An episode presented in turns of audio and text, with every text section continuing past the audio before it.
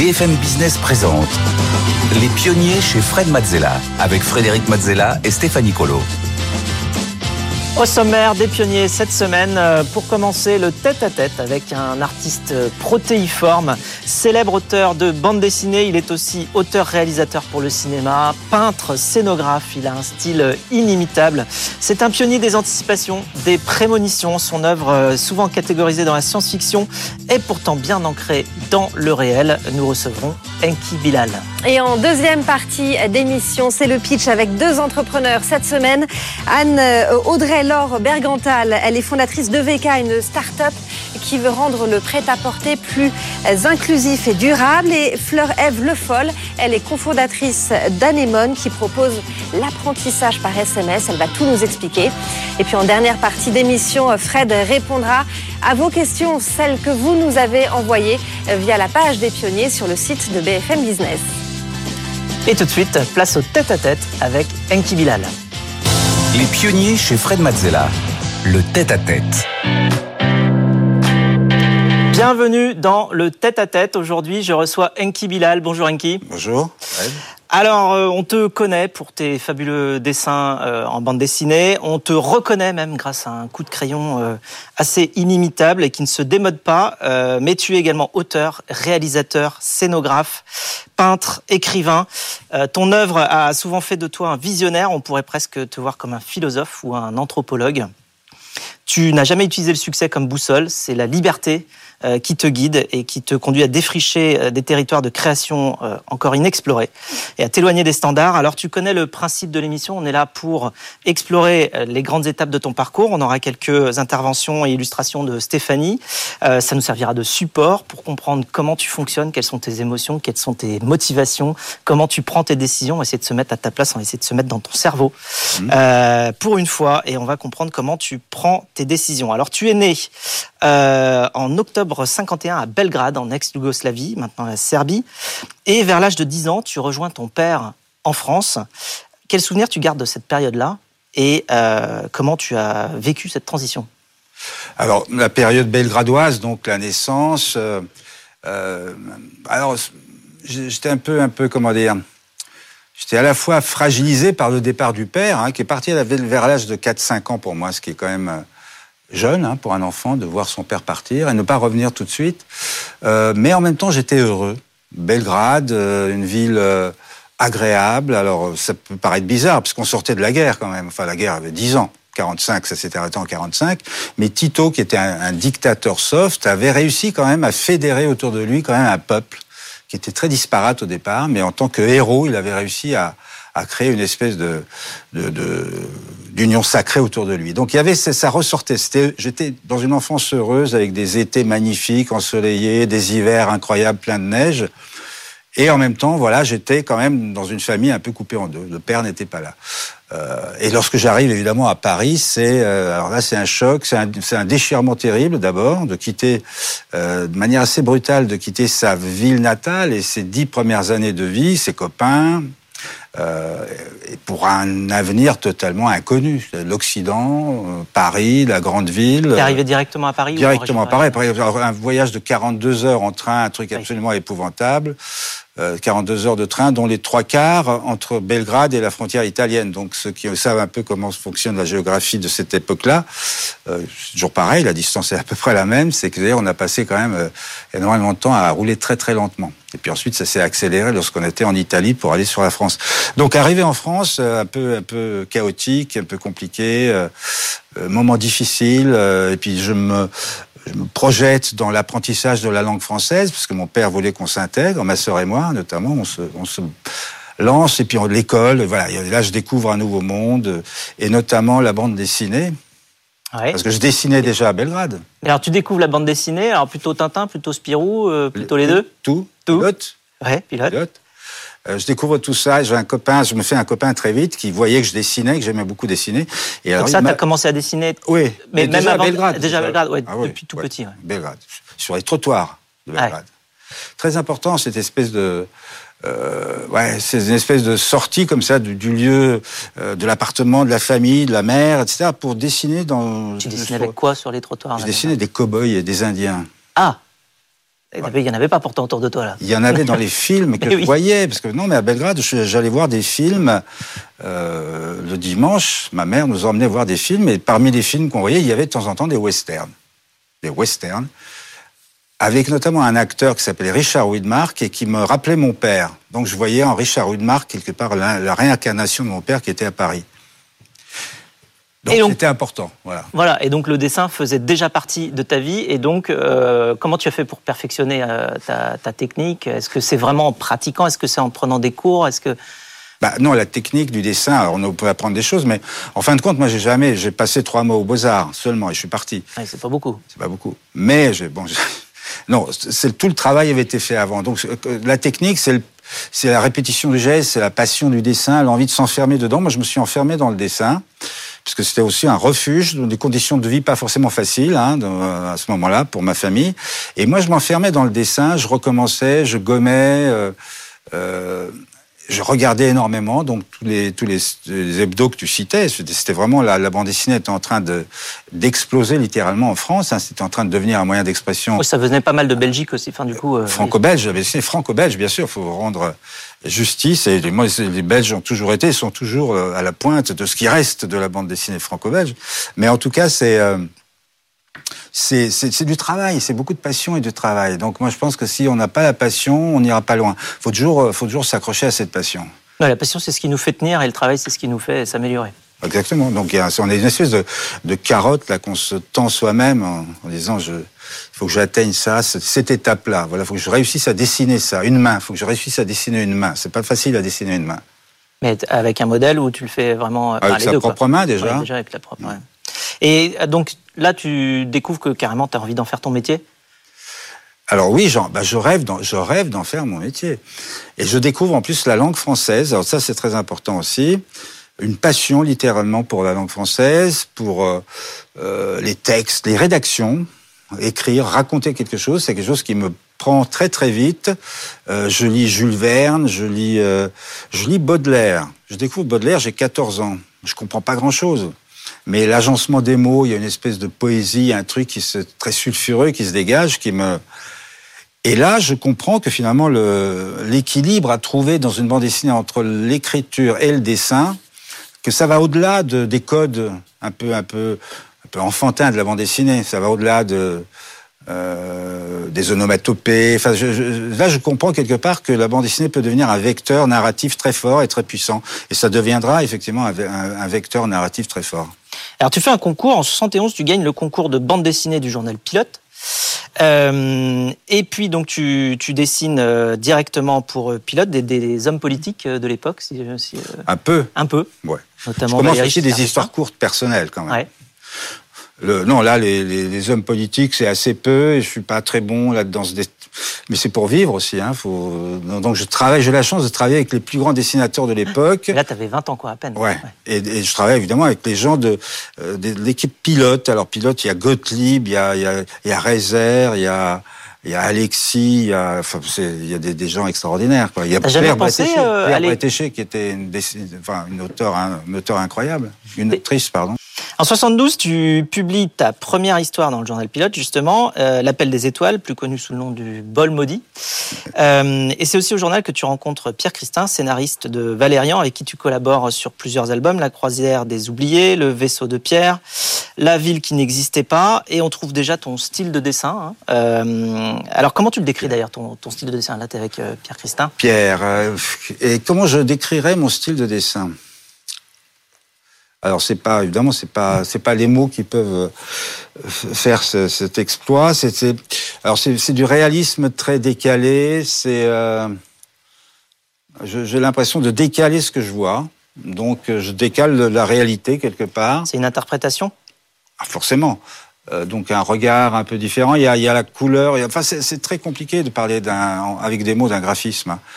C'est une interprétation de la réalité. C'est pas une imagination euh, non, je peux imaginer, j'ai déjà dessiné des choses totalement imaginaires, mais non, ce qui m'intéresse le plus, c'est de prendre la réalité et de la déformer, de la transformer. Voilà. C'est un peu de plus en plus vers ça que je, que je vais, simplement parce que c'est lié aussi aux thématiques que je. Donc, je suis pas, je suis pas un dessinateur de l'imaginaire pur qui va dessiner des mondes. Je, je l'ai fait, mais ça m'intéresse plus. Et tu as développé euh, différentes techniques au fur et à mesure des années? Tu as commencé, euh, enfin, si on parle juste purement technique de dessin, euh, comment tu. Alors oui, alors l'évolution technique, c'est vraiment ça, c'est très important et c'est à chaque fois personnel. Mais moi, ce que j'ai voulu faire, à un moment donné, j'ai senti que de dessiner avec la technique traditionnelle de la bande dessinée, ça me, ça m'ennuierait vite et que j'aurais pas envie de continuer très longtemps. Donc, je, je cherchais en permanence à trouver des euh, des moyens de, de me faire plaisir en dessinant. Donc, j'étais l'un des premiers à faire de la couleur directe. C'est-à-dire que avant on dessinait à l'encre de Chine, on mettait la couleur par, à part. Enfin bon, c'était un procédé très très sophistiqué, très beau, hein, très artisanal en même temps. Et moi, j'ai voilà, lorsqu'on a pu euh, reproduire directement des, des, dessins en couleur, j'ai commencé à travailler la couleur directement. Donc quelque part à me rapprocher de la peinture et très vite et ça a évolué jusqu'à ma façon actuelle de travailler qui est de dessiner case par case, un peu comme si euh, avec une caméra je je focalisais sur un thème et puis ensuite je, faisais le montage. Et donc en, 79, tu euh, publies avec Pierre Christin Les Phalanges de l'Ordre Noir. Euh, c'est un énorme succès. Euh, tu remportes le prix RTL euh, 1980 de l'album de bande dessinée destiné aux adultes. Euh, et ensuite, euh, c'est une longue série de, de, publications avec notamment en 83 l'album mythique Partie de chasse. et les couleurs donnent toute l'ambiance à la BD, évidemment. C'est des nuances de gris, de beige, qui se teintent parfois d'un rouge sanglant. Est-ce que c'est une partie de ton souvenir, justement, ou alors justement l'interprétation décalée de, de, la réalité de l'atmosphère du bloc communiste? Alors c'est un, un, peu un, mélange de tout. Alors il faut raconter qu'à cette époque-là, on était en train de faire cette histoire. Alors c'est très loin, hein, on s'adresse à des gens qui sont même pas nés encore. Euh, ça c'est une époque où euh, la perestroïka est en train d'arriver, c'est-à-dire où le monde communiste était en train de vaciller, sur le point de s'effondrer. Et donc l'histoire, elle parlait de ça. Et donc on était à la fois en permanence euh, sur l'actualité, on faisait attention à ce qu'elle ne nous rattrape pas. Donc c'était assez passionnant. Mais il est évident que là-dedans, j'ai mis beaucoup de choses personnelles. Que, en plus, j'ai été, j'ai passé mon permis de conduire quand même. J'avais 25 ans euh, pour aller en URSS dans une R5 noire alors en plus, noir, j'avais pas réalisé que les voitures noires, je savais, mais que les voitures noires sont des voitures officielles dans les pays communistes. Donc en fait, quand ils ont voulu arriver une R5 noire, ils se sont demandé c'est quoi ce truc, c'est très bizarre. On était vachement, vachement surveillés. Mais c'était, c'était, euh, voilà, j'étais allé chercher un peu de, de l'atmosphère que j'avais connue à Belgrade, mais Belgrade et l'Union soviétique, ça n'avait rien à voir. Évidemment, c'est deux, deux mondes différents. Et en 89, tu t'essaies à d'autres formats d'art, Stéphanie. Effectivement, vous vous lancez en 1989 avec votre premier long métrage Bunker Palace Hotel, un film de science-fiction tourné en ex-Yougoslavie pour des raisons euh, budgétaires, dans une dictature imaginaire d'un monde euh, futuriste. On voit les images, une rébellion éclate, causant le renversement du régime euh, en place. Les hauts dignitaires de ce régime fuient dans ce fameux Bunker Palace Hotel, refuge haut de gamme construit sous terre avec un personnel Android qui commence à donner des signes de dysfonctionnement. Et tous attendent un président qui tarde à venir. Un film au casting 4 étoiles avec Jean-Louis Trintignant et, Carole Bouquet et qui est une, satire des, régimes totalitaires. Oui, exactement ça. C'était en fait, voilà, ça, ça rejoint un peu ma mon histoire, ma fascination et ma mon angoisse aussi par rapport à ces régimes-là.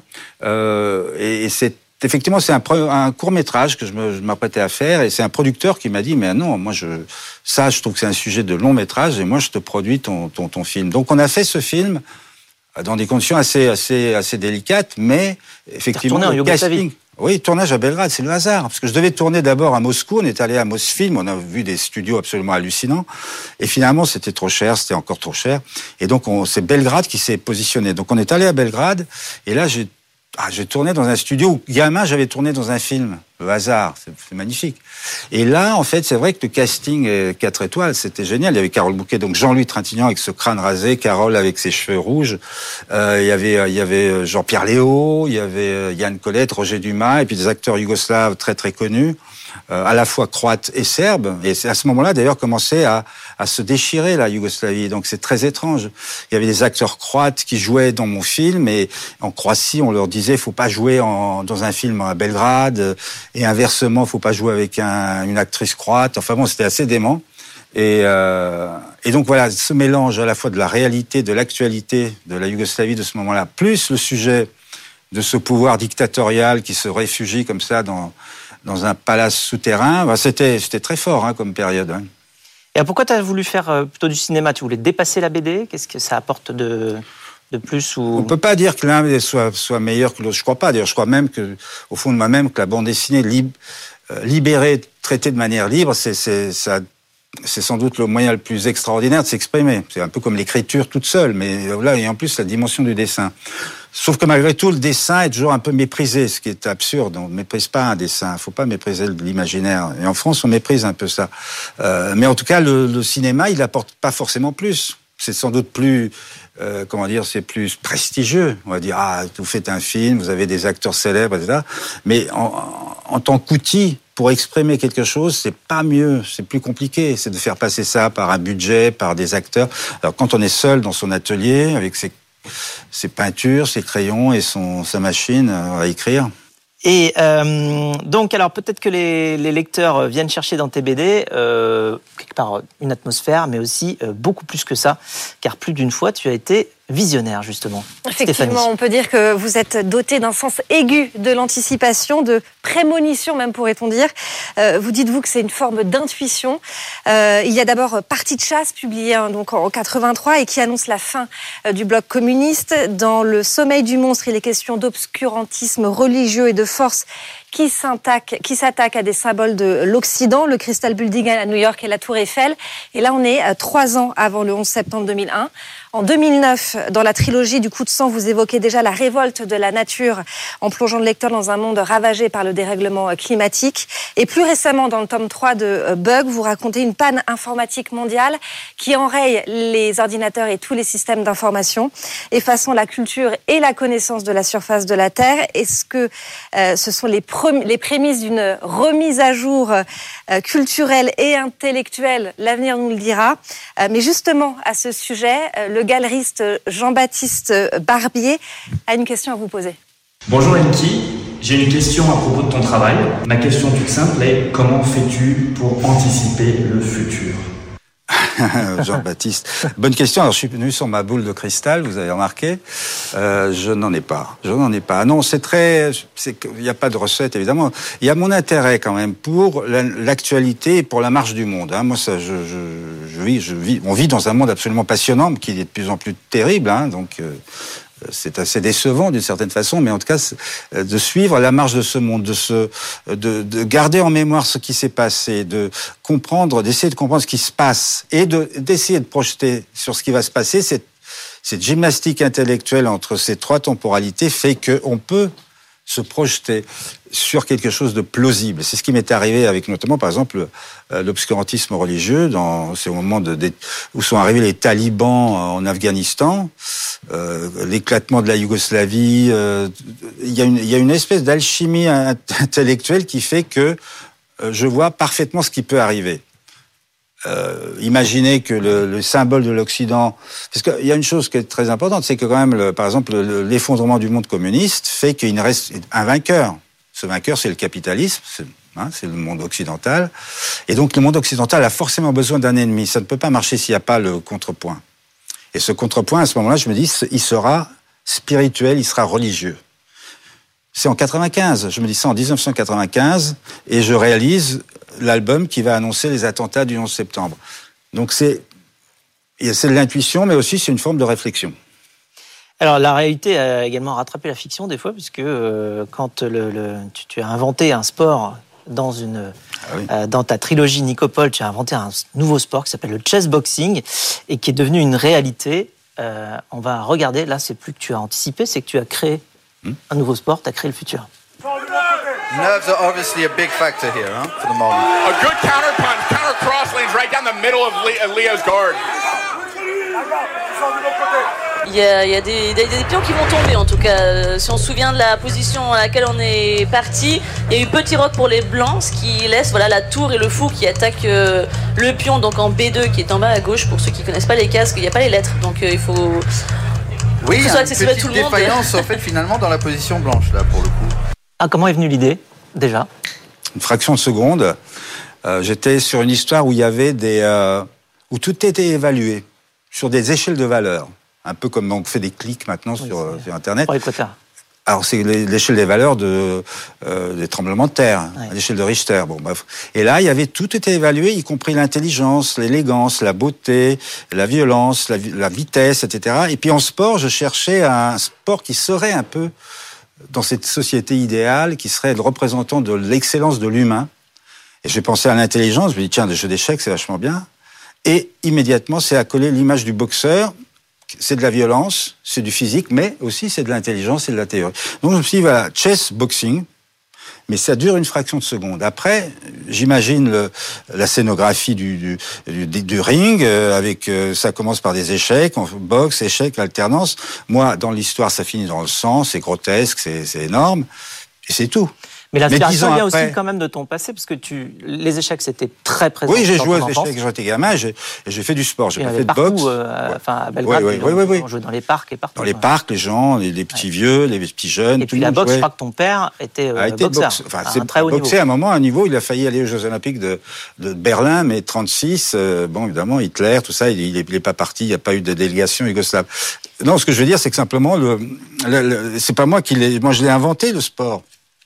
Mais c'est un autre artiste, dix ans plus tard, qui l'a mis en pratique.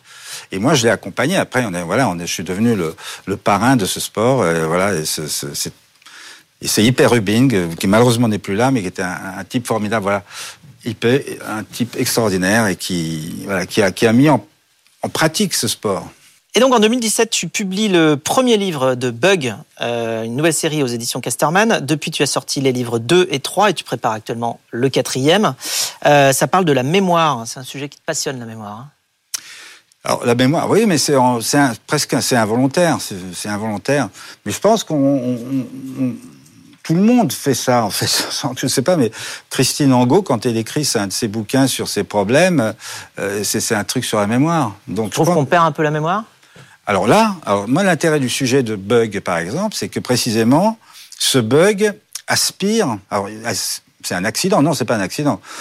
Mais, euh, je dis pas ce que c'est parce que ça sera dévoilé tout à fait à la fin. Mais en tout cas, c'est une, une entité extraterrestre qui aspire toute la connaissance et tous les fichiers du monde, c'est-à-dire les téléphones, les, euh, tout ce qu'il y a dans les numériques des avions, des trains, euh, les, les, ogives nucléaires, les téléphones portables, évidemment, les ordinateurs de chacun, etc. Tout est aspiré, et on ne comprend pas pourquoi, mais l'humanité se trouve à poil sans rien. Qu'est-ce que vous faites, vous? Qu'est-ce que vous faites tous ici? Et toi, qu'est-ce que tu fais avec ton, ton portable? Là, si tu n'as pas... Là, je l'ai pas. Non, mais c'est dangereux, c'est dangereux de, sortir sans son portable aujourd'hui. Donc, tu vois ce que je veux dire, c'est que tout est aspiré, donc il n'y a plus rien. Donc, c'est la mémoire qui est partie. Et un personnage, un seul, se retrouve dépositaire de tout. C'est ça l'histoire. À son insu, malgré lui. Donc, euh, bah voilà, l'histoire va nous mettre face à nous-mêmes. Donc, le lecteur est mis face à lui-même, à sa propre mémoire et à à cette espèce d'inconnu. Qu'est-ce qu'on devient sans sa propre mémoire Donc on meurt. Alors pour terminer, une question existentielle. Euh, pourquoi tu fais tout ce que tu fais? Pourquoi je fais ce que je fais? Parce que je parce que j'ai besoin de le faire. Parce que j'ai besoin de le faire. C'est un besoin. C'est besoin. Alors c'est devenu un. Alors en plus, ce qui est intéressant, c'est qu'il y a des tas de dessinateurs qui pourront te dire, moi je peux pas, euh, je peux pas. Voilà, si j'ai pas un crayon, un papier, je peux pas. Il faut que je dessine en permanence. Il y a des tas de dessinateurs copains qui sont des dessinateurs compulsifs. Moi pas, pas du tout. Il me faut un thème, un sujet, quelque chose à qui me qui me pousse et qui me qui m'attire. Donc moi je suis attiré. Les thèmes que je c'est des thèmes qui viennent me chercher. Moi, je, je me plonge dedans. J'essaie de les, de, de les, gérer. Je gère ça. Alors en plus, c'est une, c'est un exercice de liberté. Donc j'ai cette chance énorme de pouvoir le faire en toute liberté.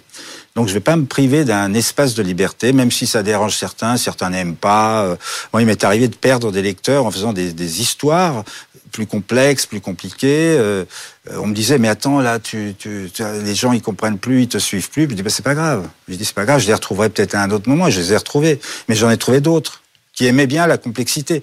Donc, je pense qu'il ne faut pas s'arrêter à un truc facile, d'une part. Je pense que ça, il y a ça aussi qui est important, c'est les défis. Je veux dire aimer faire ce que l'on fait, si c'est facile et si ça n'est que fluide, tranquille, ça n'a aucun intérêt. Donc il faut se confronter aux difficultés. Voilà, j'aime bien ça aussi, aux défis. Et donc faut pas lâcher, quoi. C'est un peu un, un peu le, je devrais donner un conseil, quel que soit le domaine, hein, c'est de ne jamais lâcher le truc. Si on a, si on tient, si on a une passion, faut pas la lâcher. Le besoin de liberté comme euh, boussole, comme moteur et même comme défi. Merci beaucoup, Enki Bilal. Merci. Quant à nous, on se retrouve juste après pour le pitch.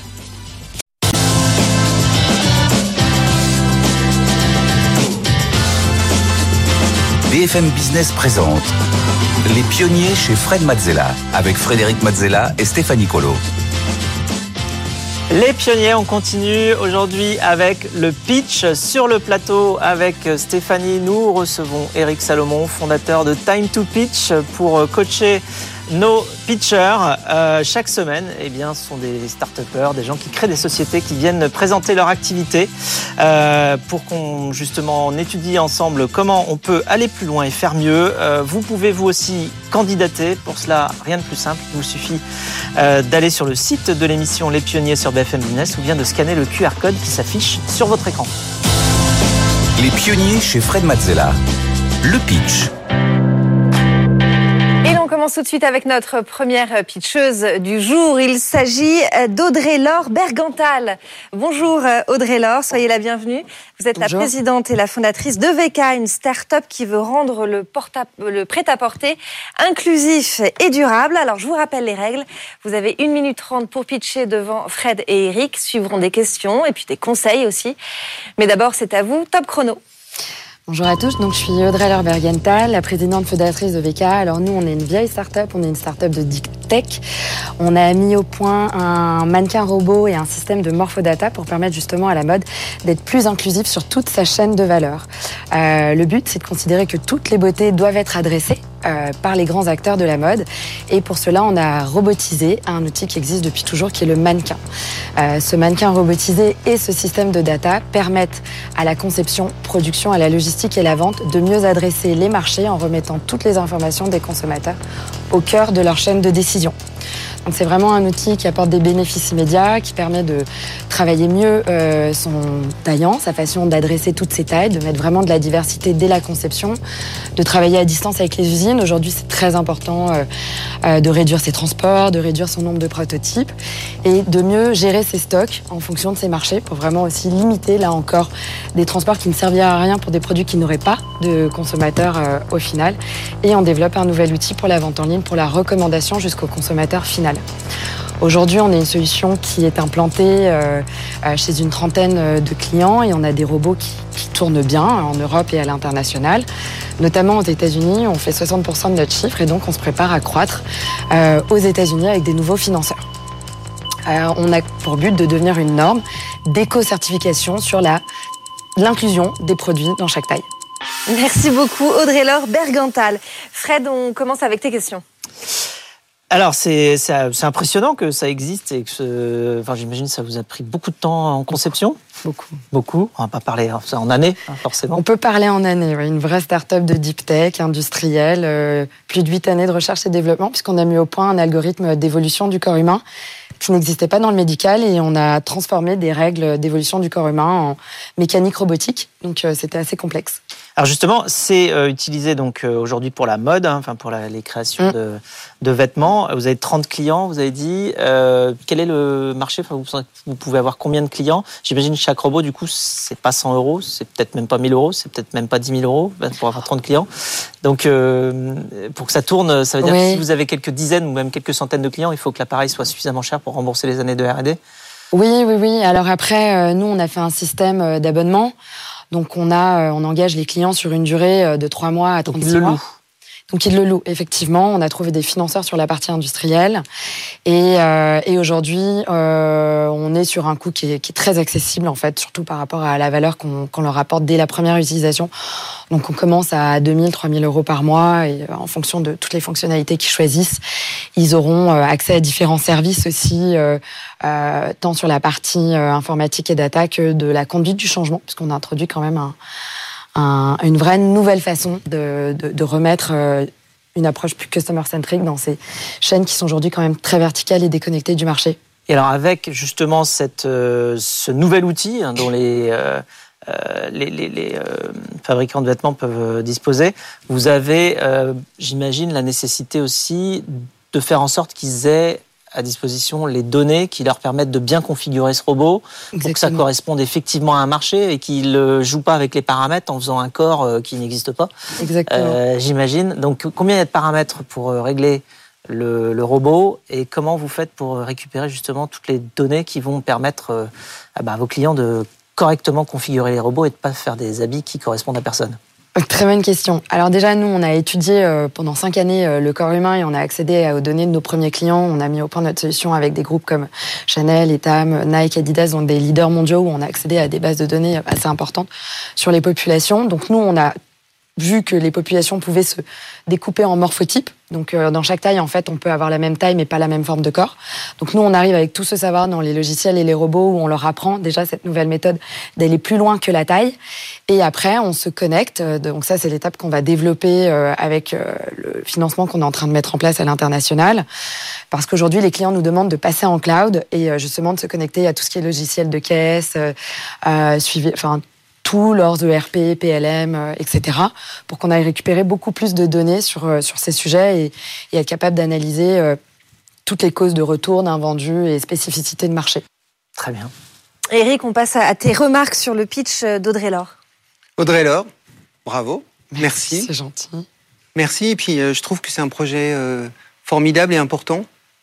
Qu'est-ce qu'on peut faire pour que le pitch soit encore meilleur? Je pense qu'il y a plusieurs petits détails. Oui. Il y en a un, c'est que tu parles un peu vite. Oui, c'est vrai. Tu connais très très bien ton sujet. Ça fait un bout de temps que tu le fais, nous as-tu dit. Et du coup, il est très clair dans ton cerveau. Euh, moins euh, derrière la caméra, il y a des gens qui n'en ont jamais entendu parler. Donc ça va un peu vite. C'est vrai, c'est un défaut que j'ai. En plus, avec des termes techniques, parce que des fois, c'est morphodata, oui, robot, oui, oui, euh, deep tech, euh, enfin, il y a tout. Quoi. Non, vous avez raison. Le deuxième sujet, c'est que je pense qu'il y a une petite inversion au démarrage. Le démarrage est fondamental, c'est la locomotive de ton pitch, c'est vraiment ce qui va te mettre sur les bons rails. Tu commences par le quoi, et puis tu arrives au pourquoi. Le pourquoi, c'est ce qui donne le sens, c'est ce qui nous intéresse. C'est ce qui fait que ton projet est très important.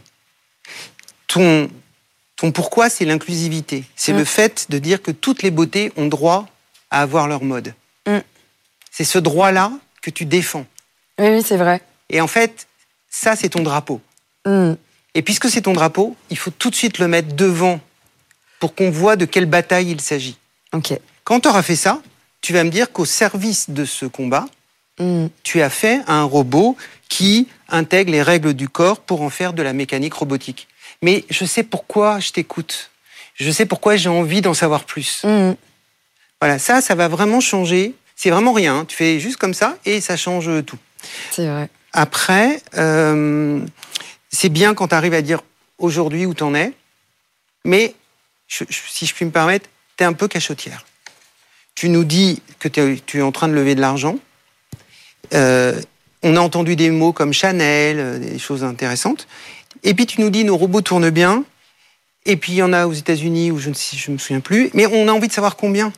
Hmm. On a envie de savoir c'est quoi la taille de ça. On a envie que tu réussisses. Donc là, ça serait bien d'arriver à nous donner un ou deux chiffres et donne-nous celui qui t'arrange. on s'en fout des autres. Euh, et enfin, là où tu vas pouvoir, là il faut que tu termines ton pitch de façon fort. Et euh, tu as terminé très vite. J'ai eu l'impression que ça glissait. C'était euh, une norme. On veut faire une norme. Euh, moi, j'aurais j'aurais remis le combat à la fin. c'est que euh, toutes les beautés doivent avoir leur mode et ça doit devenir une norme. C'est notre combat.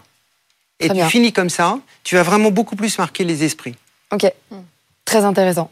Vraiment, merci. Merci beaucoup, en tout cas, Audrey-Laure Bergantal. Merci beaucoup. Merci beaucoup.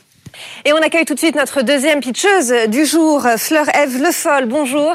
Vous êtes la cofondatrice d'Anemone qui propose de l'apprentissage par SMS. Vous allez tout nous expliquer.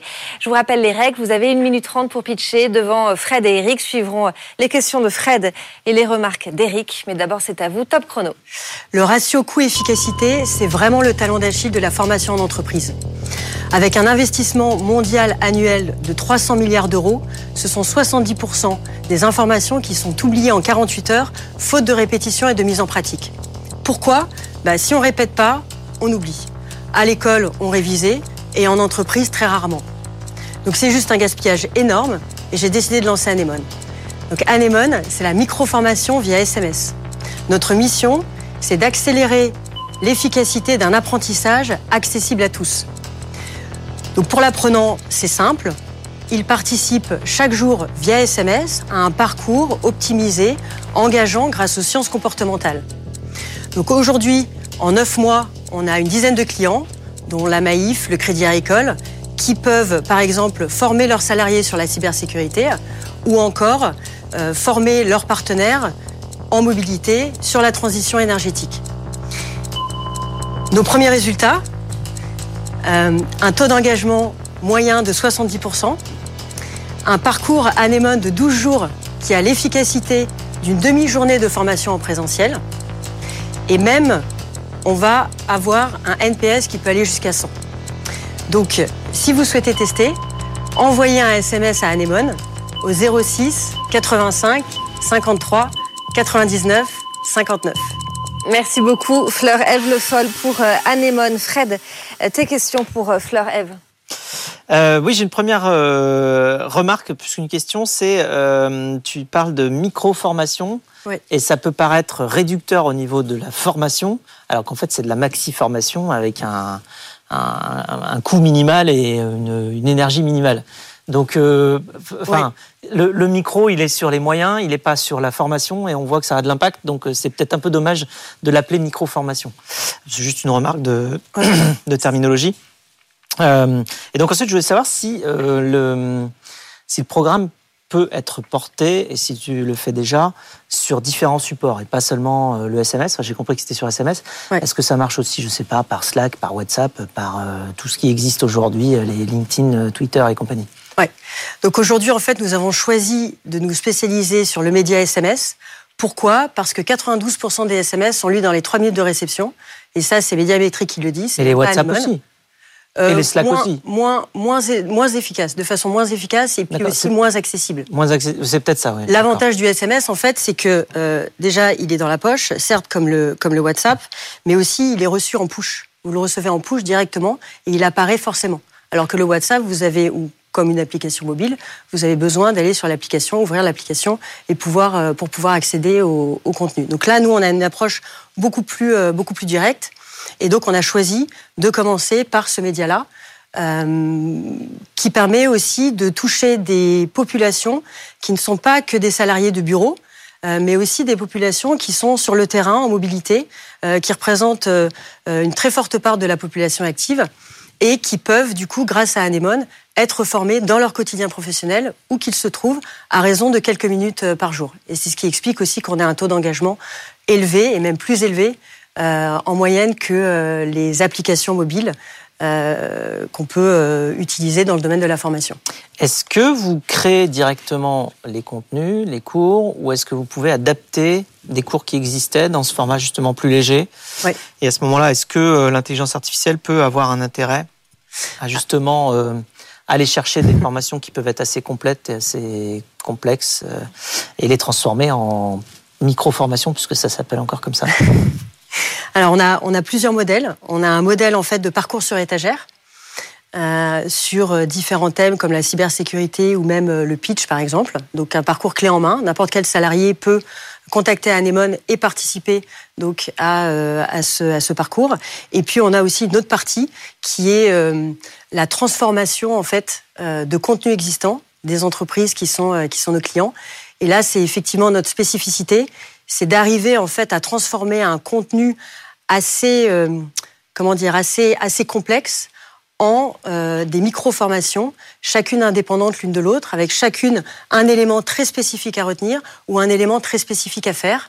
Euh, et donc, on est vraiment dans une démarche de high impact, de low cost, de high speed et également de, de low tech, bien qu'on soit innovant puisque nous sommes les seuls en Europe à proposer cette, euh, cette possibilité. Mais... C'est vrai, bon, on est sur BFM, alors je, me le permets. Eric, on passe à tes remarques sur le pitch de Fleur Eve. Fleur Eve, bravo, très clair. Je crois que tout le monde a compris. La question maintenant, c'est comment est-ce qu'on peut faire encore mieux mm. Alors, je fais attention parce que maintenant que je sais que tu fais de la formation sur le pitch, mm-hmm. euh, je te propose sur le début de le revoir vraiment 5 euh, secondes. Parce que je l'ai trouvé pertinent, mais un peu compliqué. Il y en avait un peu trop. Tu vois, comme quand il y a trop de choses dans une assiette et euh, tu vois plus ce que tu manges. Mm. Donc tu commences en disant, le, vas-y, reprenons juste les deux premières phrases. Le ratio coût-efficacité, c'est vraiment le talent d'Achille de la formation en entreprise. Ok. Je pense que quelqu'un qui t'écoute euh, à la radio ou à la télé, quand tu commences par le ratio coût-efficacité, tu l'as déjà perdu. Parce que c'est n'est pas visuel. Si tu commences par la formation en entreprise, c'est déjà beaucoup plus précis. Et ensuite, je pense même qu'on peut s'en passer parce que juste après, tu parles des 70% que les gens oublient. Tout à fait. Et ça nous suffit. Donc si tu dis, en termes de formation en entreprise, 70% de ce que les apprenants apprennent est oublié dans la journée même. 48 heures, quand même. Dans les 48 heures, ouais. J'ai suivi N'exagère pas, Eric. ok, vous savez que j'exagère toujours. C'est ce qui me caractérise. Mais donc, si tu veux, dans les 48 heures. Tout à fait. Et là, en fait, tu vois, tu as simplifié le schéma. Et en termes cognitifs, c'est beaucoup plus simple mm. à intégrer. Donc, ça, c'était bien. Mais euh, je pense que ça sera encore mieux la prochaine fois. Deuxièmement, c'est pas mal quand, quand tu arrives en disant c'est pour ça qu'on a, qu'on a créé euh, Anémone. Mais le c'est pour ça, il lui manque un petit peu une courroie de transmission. C'est-à-dire que tu dis le problème, le problème de la durabilité, mm. d'accord? Et en fait, ce que tu aurais pu mettre juste avant, c'est juste un petit pont narratif, c'est comment faire pour faire en sorte que les gens reçoivent quelque chose tous les jours pendant plusieurs jours. Et eh ben en fait, on s'est dit le SMS, c'est la solution parfaite. C'est là-dessus qu'on a créé Anemone. Et hop, tu vois, amènes Anémone et il est déjà dans son écran et il brille. Mm. Mm. Et après, le dernier point, très bien les chiffres, super. Et puis tu finis avec l'histoire du SMS, euh, ce qu'on appelle, pardon pour l'anglicisme de plus, un call to action. Euh, un appel à l'action. Un appel à l'action, très bien, merci, maître. Euh, bon, ça c'est très bien. J'espère que tu vas avoir plein d'appels et que ça va cartonner. Bravo en tout cas. C'est la première fois que quelqu'un donne un 06 euh, oui. cette émission. bon, ça va pleuvoir. Hein, là, maintenant, faut être prêt. Il faut mettre les serveurs en face. Hein. Ouais, non, c'est bon. on va, on va pumper le, le serveur. Merci beaucoup Fleur. Eve Le Foll, je rappelle que vous êtes la cofondatrice de Anemone. Euh, merci beaucoup Eric, on te retrouve dans une prochaine émission pour de nouveaux pitchs évidemment. Et Fred, nous, on reste ensemble euh, pour la dernière partie. C'est Fred vous répond. Les pionniers chez Fred Mazzella. Fred vous répond. Les pionniers, on continue avec euh, vos questions. Chaque semaine, vous pouvez euh, me transmettre vos questions sur votre activité, votre business, vos relations avec vos clients, vos associés, euh, le financement de votre aventure entrepreneuriale. Je suis là pour y répondre. Et pour poser vos questions, justement, pour poser toutes vos questions à Fred, c'est très simple. Rendez-vous sur le site des pionniers, sur BFM Business, la page des pionniers. Vous avez aussi l'adresse mail lespionniers@bfmbusiness.fr ou encore le QR code qui s'affiche sur votre écran. Fred, on commence avec la première question, celle d'Alban. Comment faire face aux critiques sur son projet? Alors la première chose, c'est de se mettre dans une position quand même initialement euh, d'écoute, euh, d'accueil de la critique, euh, pour bien comprendre déjà de quoi il s'agit, pour ne pas rentrer dans l'émotionnel ou dans le dans le combat d'arguments immédiat, et, et, donc vraiment déjà bien comprendre quelle est la problématique. Et généralement, quand quelqu'un exprime euh, euh, une, critique ou, des choses à améliorer, il faut un petit peu de temps pour comprendre exactement le contexte. et donc, il faut beaucoup de mots. Donc, il faut écouter. Ensuite, une fois qu'on a écouté, bah, déjà, on comprend mieux. Et donc, on va pouvoir répondre avec un peu plus d'objectivité aussi et, traduire la, critique pour comprendre ce qui bloque, mm. ce qui qui peut être changé, ce qui peut pas l'être.